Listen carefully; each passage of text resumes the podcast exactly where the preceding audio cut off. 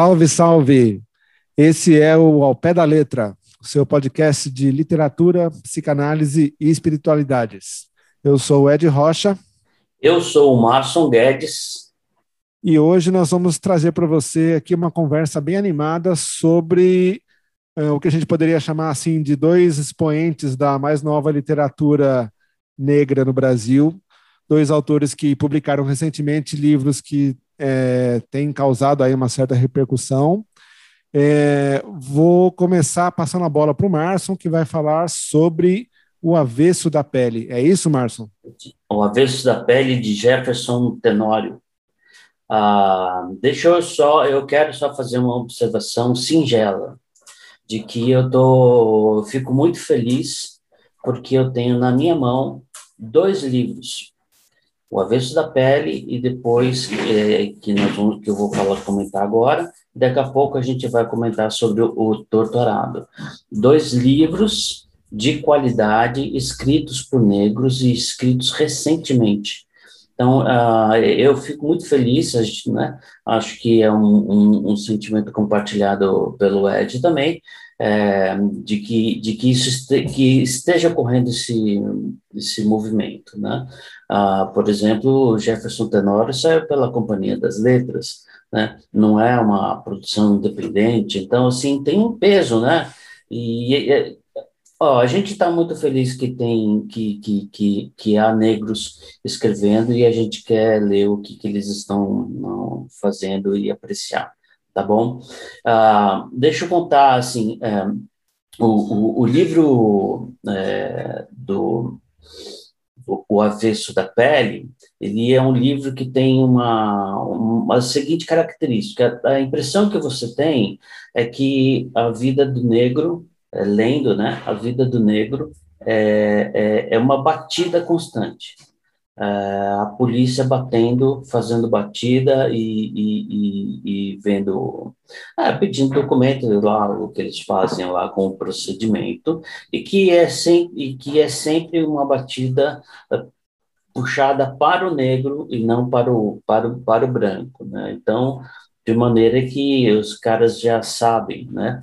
Que é, sempre tem a hora em que tem que ter a, a conversa sobre o que que um negro que sai na rua, que, que vai começar a sair na rua, tá adolescente, tem que saber a respeito de uma batida, como não reagir, o que, que não pode falar, o que, que deve falar, e isso é uma é uma chaga da nossa sociedade, né?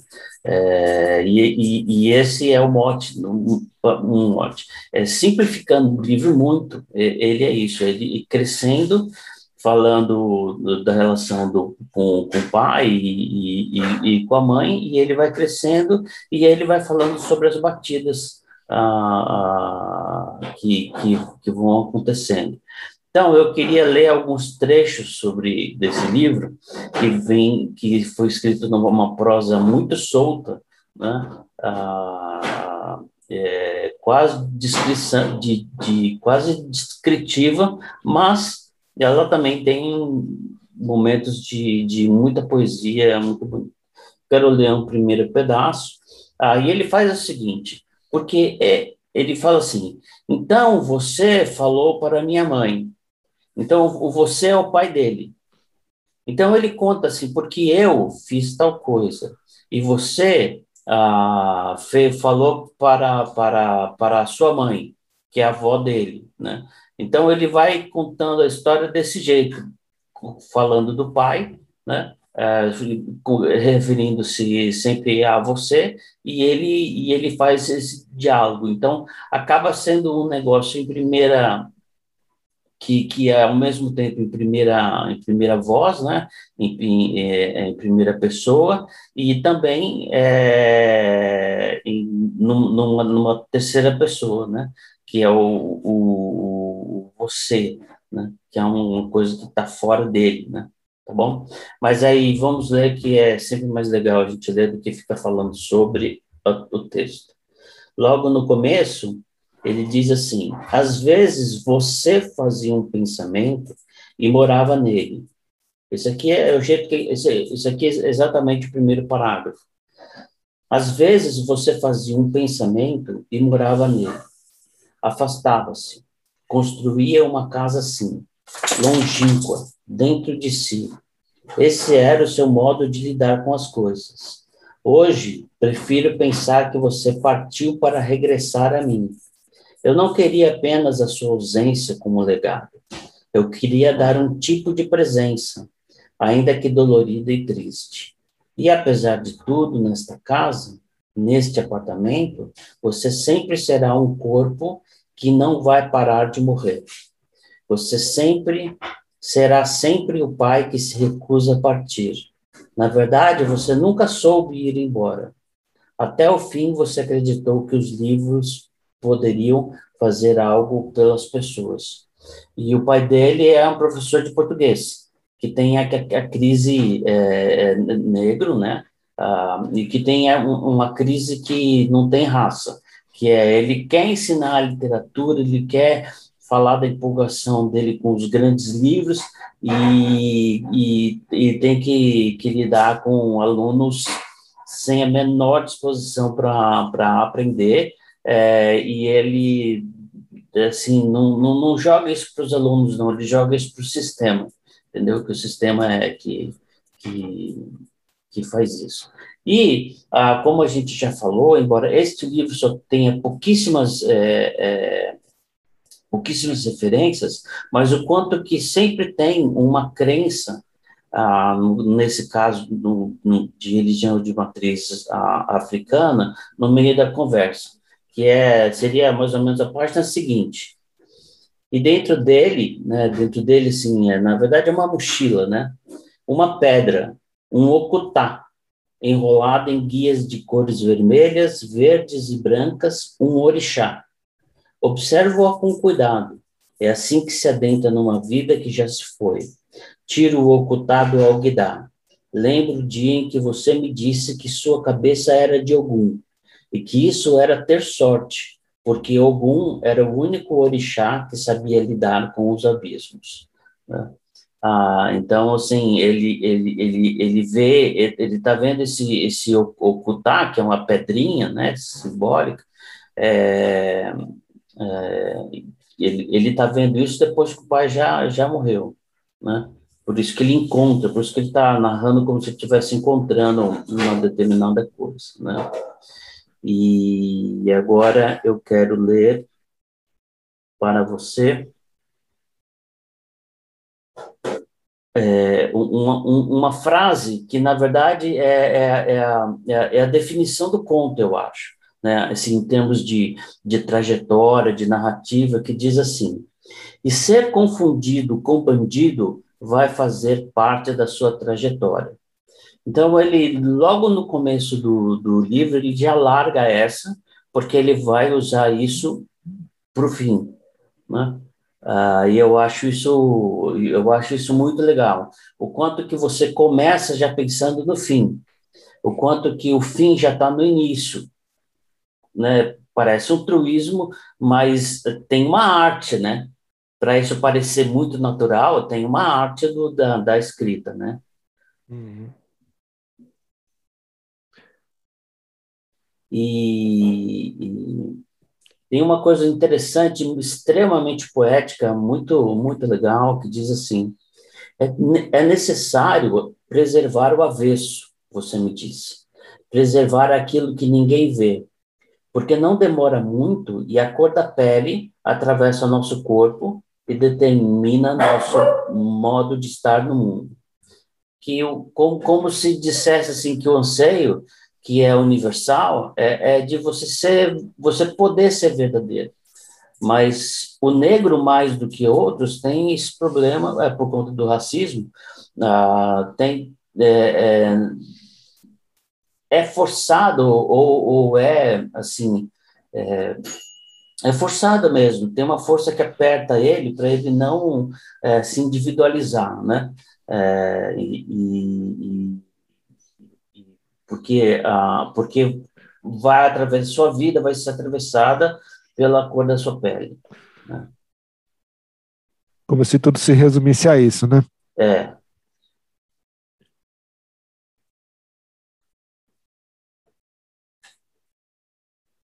Eu achei, teve uma, uma coisa que ele falou aqui que não tem, ah, é, que tem a ver no momento é, do em que ele estava escrevendo, né, e ele, que ele diz assim: a dor nunca é instantânea, a dor ressoa, pulsa no ritmo antigo dos batimentos cardíacos. Desculpa, eu, eu vou começar de novo. A dor nunca é instantânea, a dor ressoa, pulsa no ritmo agudo dos batimentos cardíacos. Toda a sua vida se resume naquele pedaço do seu corpo que agora grita, né? Então, assim, a, a dor não, não é aquele ponto, ela, ela, ela abrange um campo maior, né? É, da, da, da, da, da, da, sua vida. Né? E, e, e, e, você fica resumido, a, e a dor faz você se concentrar em si mesmo. Então, você fica sempre revolvendo em torno da, da, daquela dor, é, tornando mais difícil você é, vencê-la. Eu achei esse texto assim, a dor ressoa. Achei essa expressão linda. Né? E mais um trecho aqui. Agora eu quero. Esse aqui é o trecho do fim e eu vocês vão me dar, vão me desculpar, mas isso aqui é o spoiler, entendeu? Não é um spoiler, é o spoiler. Porque se eu não ler esse trecho aqui, vocês não vão entender por que, é, que eu escolhi os outros textos que, que eu li. Então, vamos lá Agora você planeja, é, deixa eu explicar. Eles, depois de tanto lutar, depois de querer desistir de dar aula e para aluno que não está interessado, ele conseguiu um, um, esquema, né, e aí isso eu não vou contar, é, é, é para que as aulas ficassem interessantes para os alunos, os alunos quisessem mais, eles descobrissem né, aquele grande espírito da grande literatura ah, que, que ele tanto queria transmitir. E agora ele conseguiu. Então, como ele fez isso, ele está agora falando assim: puxa, deu certo, agora eu vou fazer isso, agora eu vou fazer uma outra coisa, e aí eu vou fazer depois, assim, por causa disso. E, e, e no meio dessa alegria em que ele está, ele toma uma batida. Né? Ah, é, é, é, de uma crueza enorme esse texto. Mas eu acho que é assim mesmo que acontece. Agora você planejava levar Kafka, Cervantes, James Baldwin, Virginia Woolf e Toni Morrison para eles. Depois daquela noite, tudo era possível. Aquilo estava te salvando do abismo e você nem percebeu quando os reflexos vermelhos de uma sirene bateram na parede de um prédio próximo a você. Nem percebeu a aproximação de uma viatura da polícia e também não percebeu quando eles pararam o carro ao seu lado. Você só se deu conta do que estava acontecendo quando um deles falou mais alto e disse para você parar. Era uma abordagem. Sua cabeça ainda estava na sala de aula, ainda estava em Dostoiévski. Ele gritou para você parar, gritou para você ir para a parede, mas você não escutou ou não quis escutar. Ele e os outros policiais estavam nervosos. Era só para ser mais uma abordagem de rotina. Só isso. Vamos, porra, colabora. Mas você não estava se importando mais com a rotina deles. Ele gritou novamente para você ir para a parede, ele já estava te apontando a arma. Mas para você já não fazia diferença, porque daquela vez eles não iam estragar tudo. Vocês tinham que estar lá, vocês tinham que ver a cara deles quando comecei a ler, vocês tinham que ver o silêncio deles, vocês tinham que vê-los prestando atenção, vocês tinham que conhecer o Peterson, tinham de ouvir o que ele tinha para dizer sobre o livro, então você abriu a pasta, ignorando os gritos do policial, os gritos de larga a pasta, porra. Você ignorou porque agora era sua vez. Era sua vez de ditar as regras. E a regra agora era seguir o seu movimento, colocando a mão dentro da pasta. O primeiro tiro pegou no seu ombro e foi como se você tivesse levado uma pedrada forte. O segundo foi no peito, dilacerante, uma dor difícil, não tão forte, forte como as outras dores que tocaram seu corpo, mas ainda uma dor difícil. O terceiro foi dado por ele, pelo policial que vinha tendo pesadelos com homens negros invadindo sua casa. Um tiro certeiro na tua cabeça. Os outros vieram simultaneamente. E a última imagem que você viu foi a lua gema de ovo no copo azul lá do céu. Mas é um belo spoiler, hein? Não, eu acabei com, com o livro, entendeu? Né? Não, agora a gente que... fica curioso para saber o que acontece do começo até aí. Mas, assim, Não, vale a pena. É, é, é, um, é, um, livro muito legal, o jeito que ele, que, ele, que ele constrói as coisas, né? E a maneira como ele insiste, como ele insiste na questão racial, uh, sem só ficar falando sobre isso, entendeu? Tem uma tragédia, é, é, o livro também tem uma tragédia que é, é, universal, ela não é só do negro, né? Mas é claramente do, do negro, porque a gente sabe que os negros tomam muito mais batida na, na vida do que do, do, que a gente só porque são negros, do que a gente assim branquinho, que nem eu e o Ed, assim, entendeu? Branquelo. Mas a hora que você começou a falar do livro, eu me lembrei na hora daquela música do Racionais, né, que chama Qual Mentira Vou Acreditar, que ele lá pelas tantas fala que ele é bacharel pós-graduado em tomar geral, né? Uhum. Então parece que o mote dos do Racionais da música foi para o livro, virou um livro, um romance publicado pela Companhia das Letras, né? Como se ele pegasse esse versinho do Racionais e fizesse uma grande, uma grande armação, uma grande história para ser contada e para ser lida, né? Isso é muito bacana, né? É isso aí. Então, é, é isso que eu queria falar de, desse livro, O Avesso da Pele, de Jefferson Tenório, né? Ah, tem em e-book, é, ah, e, e é uma super leitura, apesar de eu simplesmente ter arrebentado com a sua curiosidade. Não, não, na verdade você, você o que você fez foi assim, fazer um gancho mor assim para a pessoa agora, não, agora quero ver do que se trata esse livro. Que que Porque acaba, veja, como que acaba o livro? Ele morre. Como assim? Ele quem? Agora, é interessante porque, assim, juntou, é, junta duas questões interessantes, né? Porque, assim, é o, é o preconceito que perpassa o livro e que literalmente encerra a vida do personagem e ao mesmo tempo é um, personagem que eu entendi que morre com, abraçado com a literatura, com a literatura na cabeça, né? Ele está inebriado, que ele achou finalmente um jeito de conseguir chamar o interesse da turma para o assunto e ele está lá, né, com a cabeça nas nuvens, nem presta atenção que está levando batida daquela vez, né? É tão inebriado que se você quer percebe que está tomando uma batida. É, pois é, né? Assim, algo que finalmente o tira dessa coisa da violência, né? Eu acho que essa possibilidade de, de encontrar a grande literatura tem um que Salvador, embora paradoxalmente no fim ele acabe morrendo por causa disso, né? É muito triste.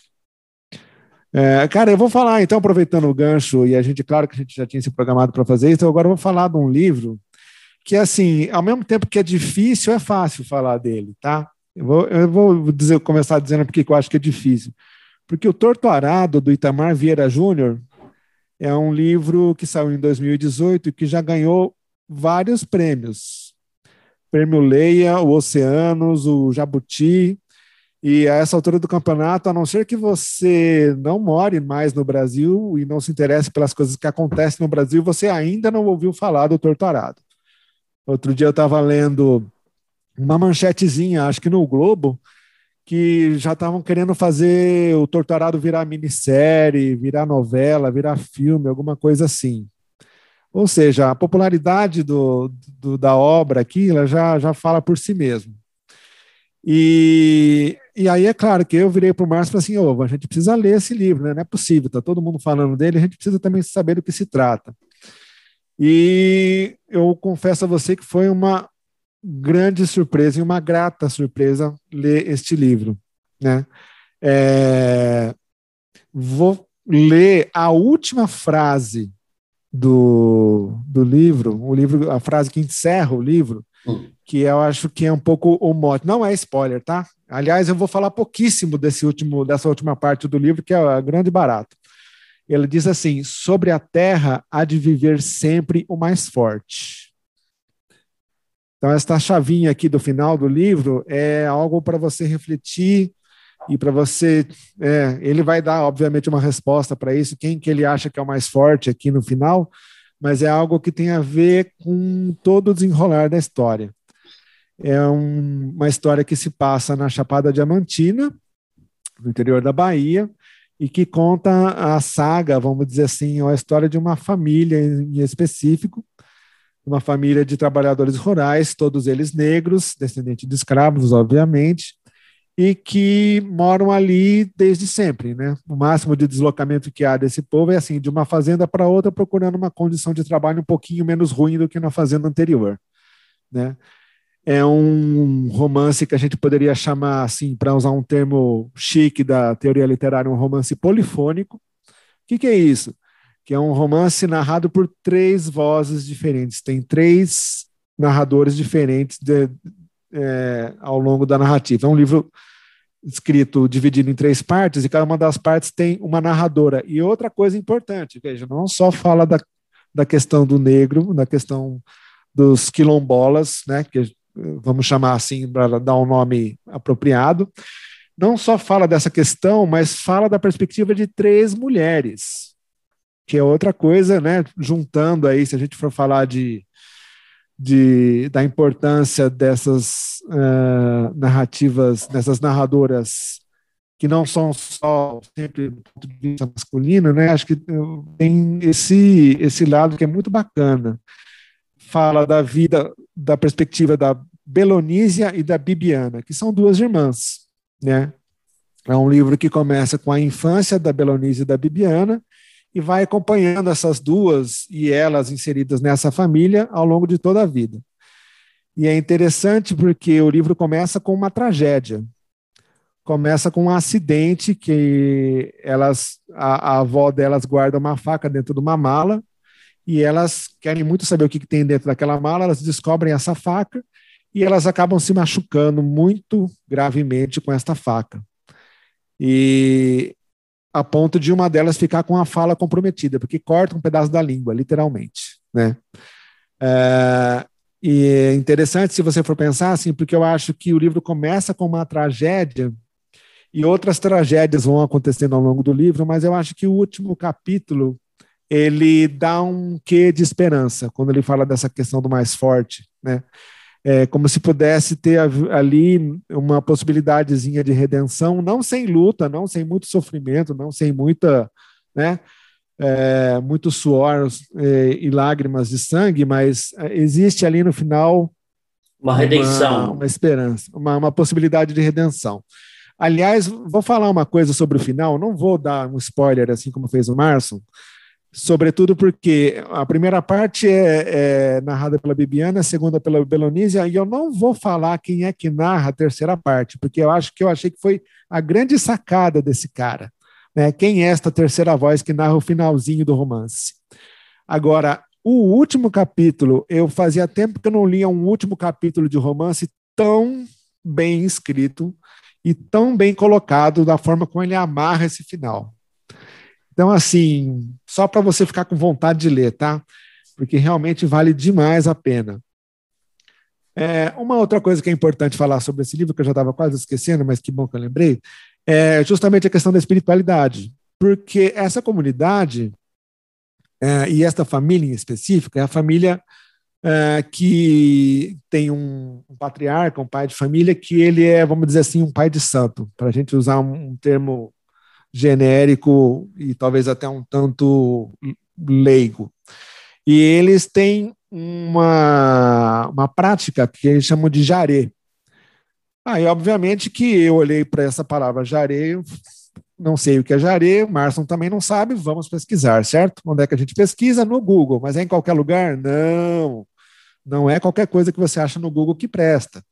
Então a gente foi atrás de algumas fontes um pouco mais confiáveis, né? Até que eu achei um artigo que eu entendi que o cidadão ele não é pouca coisa, é o seu Gabriel Banaglia, que é doutor em antropologia, e, e ele publicou um artigo na revista de antropologia da Federal de São Carlos. E chama-se assim o artigo Conexões Afro-Indígenas no Jaré da Chapada Diamantina. Então, o que, que é o Jaré? O Jaré é uma religião de matriz africana existente somente na Chapada Diamantina. Isso é uma coisa interessante, porque é diferente, ele fala, do, do candomblé que tem no litoral. Né? Ele tem uma especificidade no Jaré. E, e é uma das coisas que o diferencia é justamente essa mistura dos elementos afro com os elementos indígenas.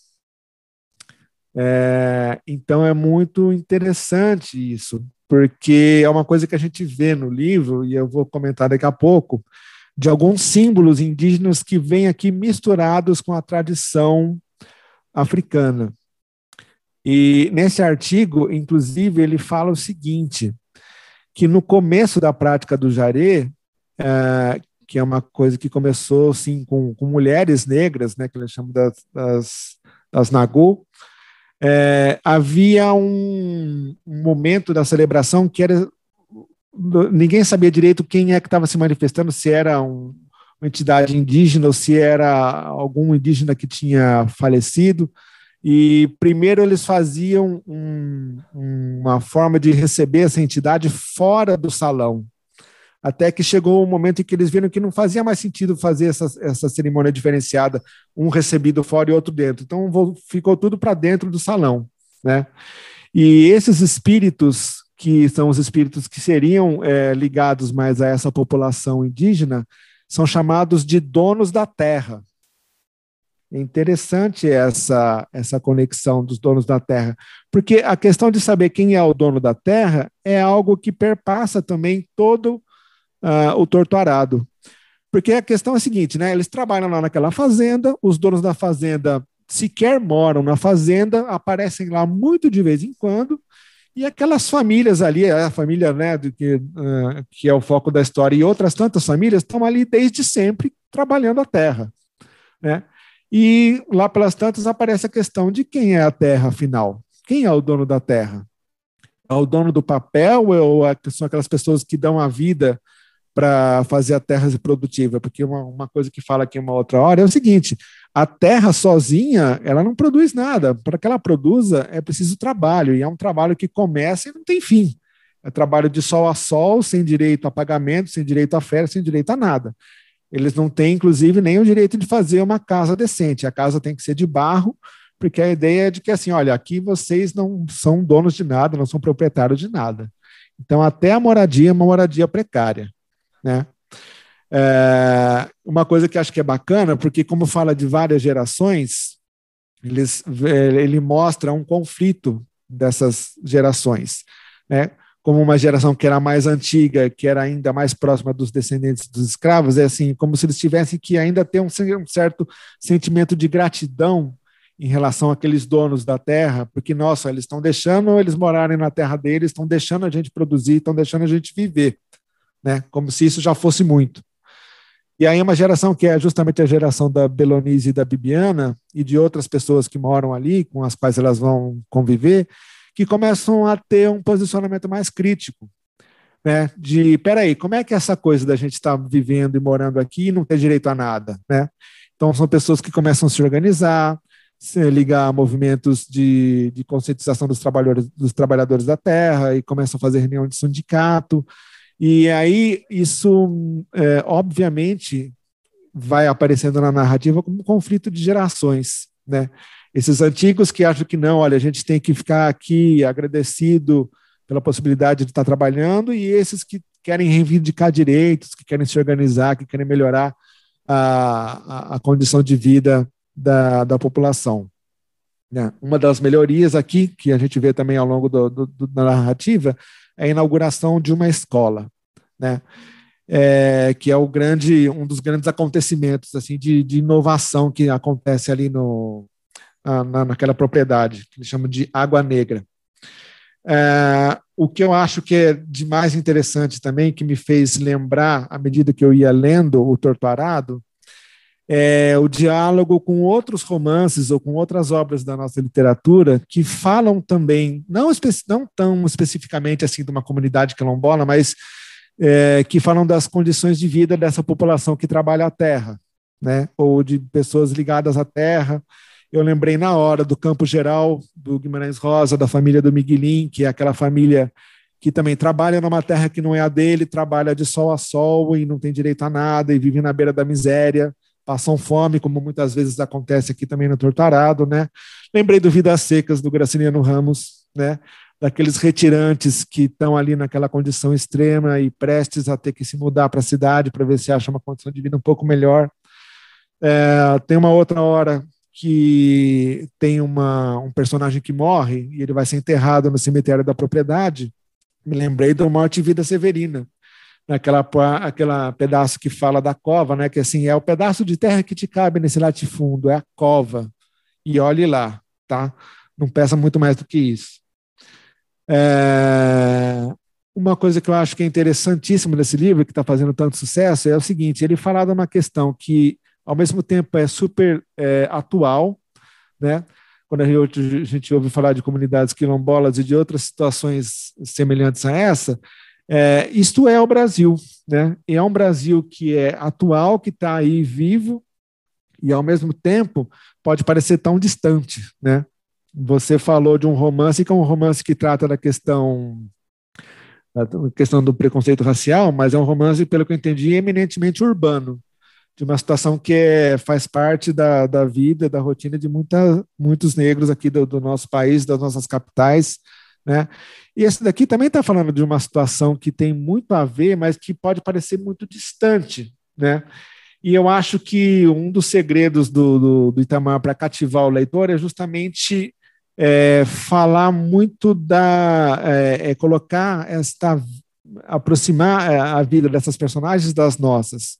E ele faz isso de um jeito muito sábio, que é falando dos sentimentos dessas personagens, entendeu? É, é, ele, é uma humanidade que você se reconhece ali, você não tem, não, não, é, é como quase como se não, não tivesse diferença uh, o fato de a gente estar aqui em São Paulo lendo o livro na nossa casa bem arrumadinha, não sei aonde, e de você estar lá vivendo aquela situação na zona rural. Então, assim, quando vai falar da, das tristezas, das alegrias, das esperanças, das frustrações, das mágoas. É muito rico essa construção do, do, dos personagens por parte do, do Itamar. Né? É, você quer falar alguma coisa, Márcio? Você está me olhando assim? Você tem que fazer algum comentário? Não, vai firme aí. Acaba aí sua, sua argumentação. Minha argumentação, então, a minha exposição aqui, preparei umas 35 laudas, vai ser coisa rápida. Mas o que eu ia falar, ah, lembrei, eu queria falar da coisa do, dos elementos indígenas, né? Então, uma coisa que eu achei muito bacana, que talvez possa passar desapercebido para alguns, outros eu não sei, talvez percebam, como eu, é, tem uma hora, cara, que assim, tem um dos personagens que ele, ele fica doido, ele fica. Acontece uma situação lá que tem a ver também com essa questão da, da missão que foi colocada de uma certa pessoa ser é, a mãe de santo, ela não aceita, isso acaba passando para o filho, mas aí o filho, antes de, de, vir a ser um pai de santo, ele acaba adoecendo, ele fica muito mal e ele some da propriedade, ele vai viver no meio do mato. Até que alguém localiza esse cidadão e eles percebem o seguinte: tem uma onça que é, acaba fazendo às vezes de protetora daquele cidadão. Ele está ali é, comendo coisas do mato e vivendo sem roupa, e tem uma onça que, vamos dizer assim, se, é, se é que não protege ele, pelo menos não ataca. Então é quase como se tivesse ali do lado dele como guardião. Se você escutou o nosso episódio que falou sobre Mewtwo e Awaretê, você já sabe que a onça é um símbolo indígena, certo? E aqui ela faz, às vezes, de, de proteção, de protetora de um dos personagens. É, tem uma entidade indígena dos Krenak, dos Chacriabá, desculpa, do norte da, de Minas, chamada Yaya Cabocla, que é justamente uma onça que tem a função de proteger aquela etnia, né? E o, o pessoal do, do Jaré usa justamente esse termo, fala que é um candomblé de caboclo, porque o caboclo aqui é um índice da mistura, justamente, entendeu? Aqui no caso do Jaré, na mistura do negro com o índio. Então, temos aqui um símbolo da, da mitologia indígena é, misturado na mitologia afro desta, dessa obra. Outro símbolo que eu achei interessante também é o Buriti, o Buriti, que o Guimarães Rosa tanto associa ao amor e que no meio da, da minha pesquisa com, com os povos originários, com os índios, a gente sabe que o, o Buriti também é um símbolo ligado ao amor em algumas tradições. Aqui aparece porque o encontro da Belonísia com o namorado, ou que virá a ser o seu namorado e depois marido, tem a ver com uma certa proximidade com relação ao Buriti, porque eles escolhem o Buriti ali na propriedade e vão vender a massa do buriti na feira. E tem um dia que quem acompanha a Belonise até a feira é justamente o Severo, né? Esse pretexto de acompanhar a prima, porque eles são primos ali em segundo terceiro grau, é, acompanhar a prima até a feira para fazer, fazer a venda do buriti, e aí eles começam a se aproximar. E aí ela gosta dele, ele gosta dela, e ele ela começa a inventar um jeito para, na hora de sair para colher buriti, sair sozinha para ter a oportunidade de encontrar com o primo, né? Então, assim, tem essa relação de contiguidade do Buriti com o amor. E uma coisa que me fez lembrar demais. É, então, eu... fala. Deixa eu falar uma coisa. Vou ler. Fala. Fala.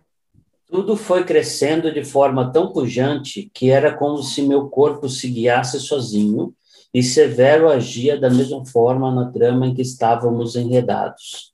Naquela terra mesmo, entranhada da secura da falta de chuva, deixamos nossos suores para que lhe servisse de alívio. O silêncio da ausência dos pássaros, dos animais que migravam para onde havia água, foi rompido por nossos sussurros. Depois de tanto ouvirmos falar sobre as crianças mortas, a natureza, misteriosa e violenta, nos impedia para conceber a vida.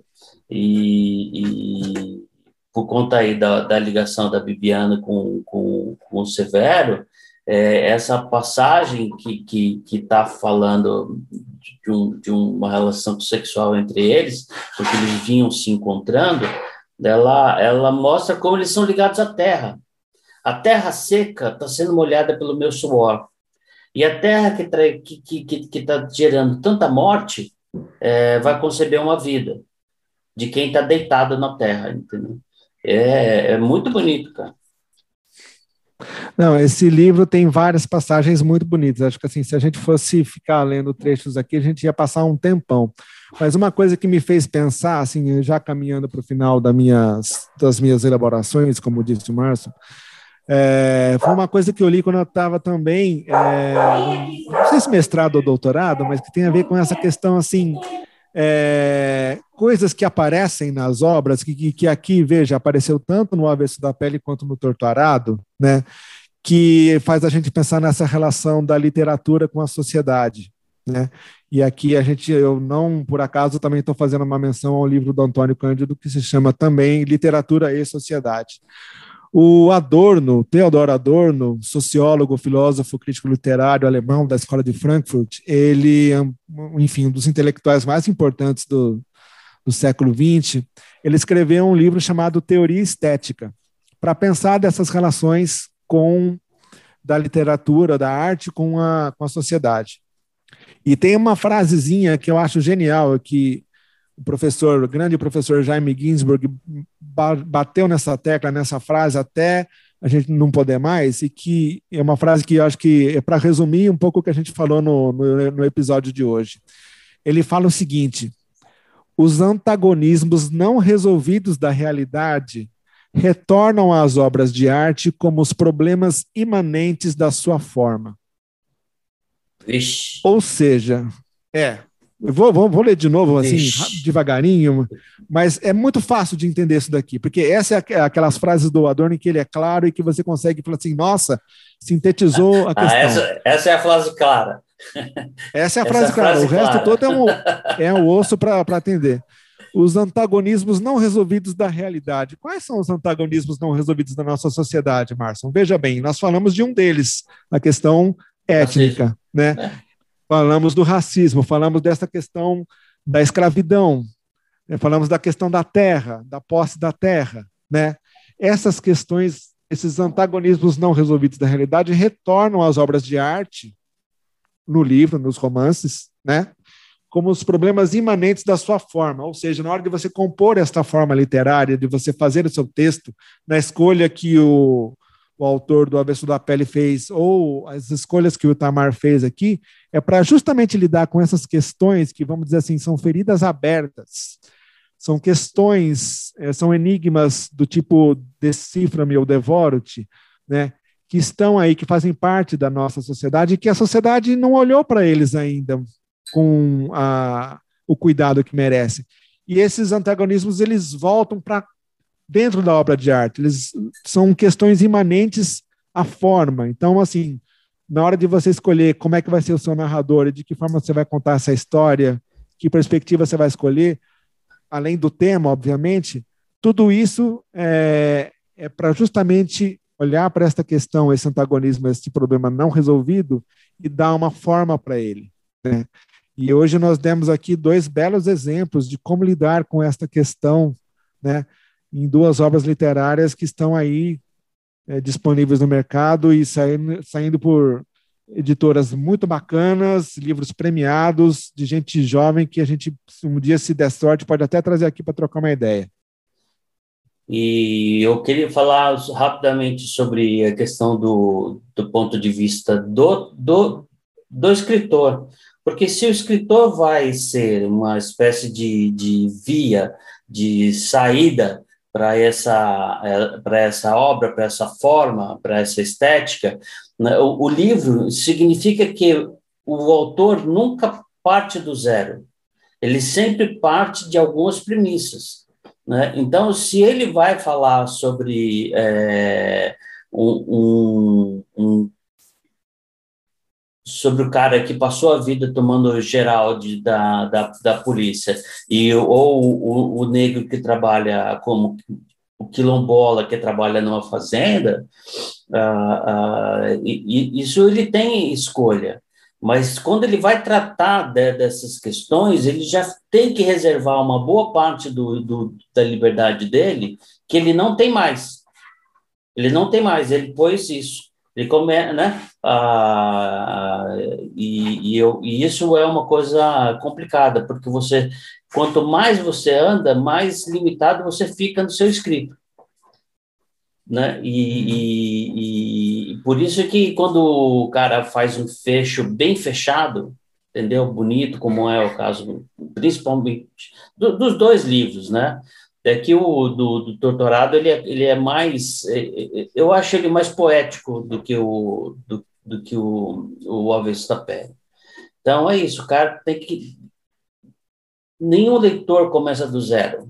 Ele já tem que reservar essas coisas aí que o Adorno falou. Exatamente. É, é como a gente disse antes né também já encerrando literatura é feita de literatura mas é, obviamente literatura tem a ver com a experiência do escritor, né? A sociedade e esses conflitos da sociedade, eles, quer queira, quer não, eles, é, eles acabam se expressando no, no correr do texto, né? Acho que é disso que a gente falou hoje. É, eu acho que a gente podia ir encerrando por aqui. Não. Quer falar mais alguma coisa? Não, eu, eu vixe, agora, agora é a minha parte dos 40 minutos, que eu tenho para falar sem Ô, respirar. Não, deixa eu quero ler alguns textos muito interessantes, porque além de tudo isso, eh, me chamou muita atenção o, o quanto que esse povo é ligado à terra, né?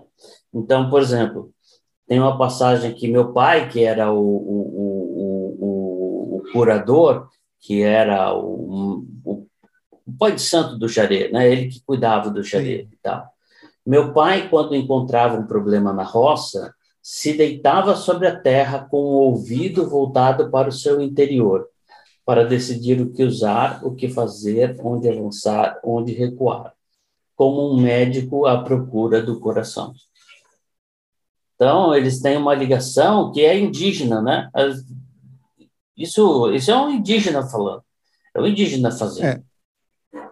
É, hoje em dia, se você for dar uma busca no, nos pensadores indígenas que estão aí, o Krenak e outros tantos, né, eles vão te dizer alguma coisa semelhante a isso. A terra não é nossa, nós é que somos da terra, né? É, eu vi um videozinho muito bacana do Krenak, ele falou o seguinte: nós somos o corpo que a terra vestiu para passear. Nós somos feitos de terra. É bem uma coisa que, se você for pensar, também está na tradição bíblica, né?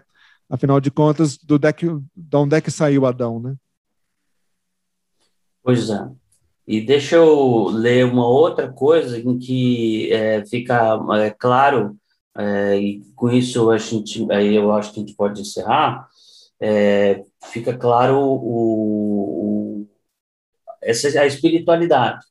E eu não sei, eu acho que a gente está no, no, no oitavo episódio, nono episódio, e a gente viu uma espiritualidade em praticamente todos os livros que a gente é, estudou. Isso, não são, isso porque não são livros sobre espiritualidade. É? Uhum. É, de maneira que eu acho que a gente, a gente acertou quando insistiu em colocar espiritualidades como um assunto. Seus pés doíam, não havia repousado durante a noite. Teve medo de adentrar a mata que não conhecia caminhou com seus encantados, que são os espíritos que encarnam, que, que, que, que, que, que, que encarnam mesmo, né? São, Exatamente. É assim que falam, é, tá. Isso, Exato. Os seus encantados. Mas os riscos rondavam. Quem sabe seus próprios guias lhe dessem o um medo banhado na luz da noite para o deixar vigilante diante dos perigos? Quem sabe esse medo não o fizesse chegar com segurança ao seu destino? Eles iam à frente, abrindo caminhos. Ele sentia que eles afastavam os perigos da estrada, os perigos das cobras, dos caetitus, das onças, os perigos dos coronéis e seus bandos, os perigos da cobiça por terra e diamante. Deus era o guia maior que olhava por ele e guiava os encantados. O velho Nagô, que seguia atrás, foi se aproximando quando ele chegava ao fim da jornada de bengala encurvado, de cachimbo na mão e chapéu branco. Desde Caxangá, desde que foi curado do que havia sofrido com as perturbações da mente, sentiu o velho se aproximar. Sentiu seu toque e conhecimento o cobrirem como um manto. Mas eles não estavam sozinhos. Mineiro seguia à frente. Fidalgo, todo de branco. Mineiro chegou com o povo das Minas Gerais e por aqui ficou porque ele entendia de povo de garimpo.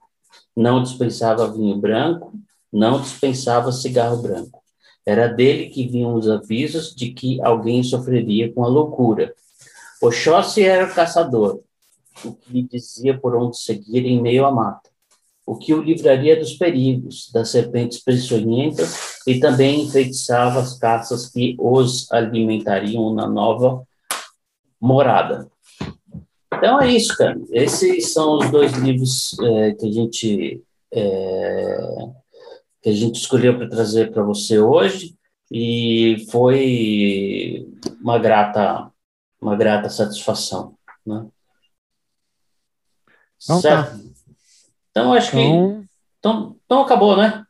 Hoje acabou. Acho que hoje deu, né? É, já deu já. Isso. Semana que vem a gente não sabe ainda se vai ter um convidado ou não, a gente está aqui na programação, Isso. mas de qualquer forma vocês vão.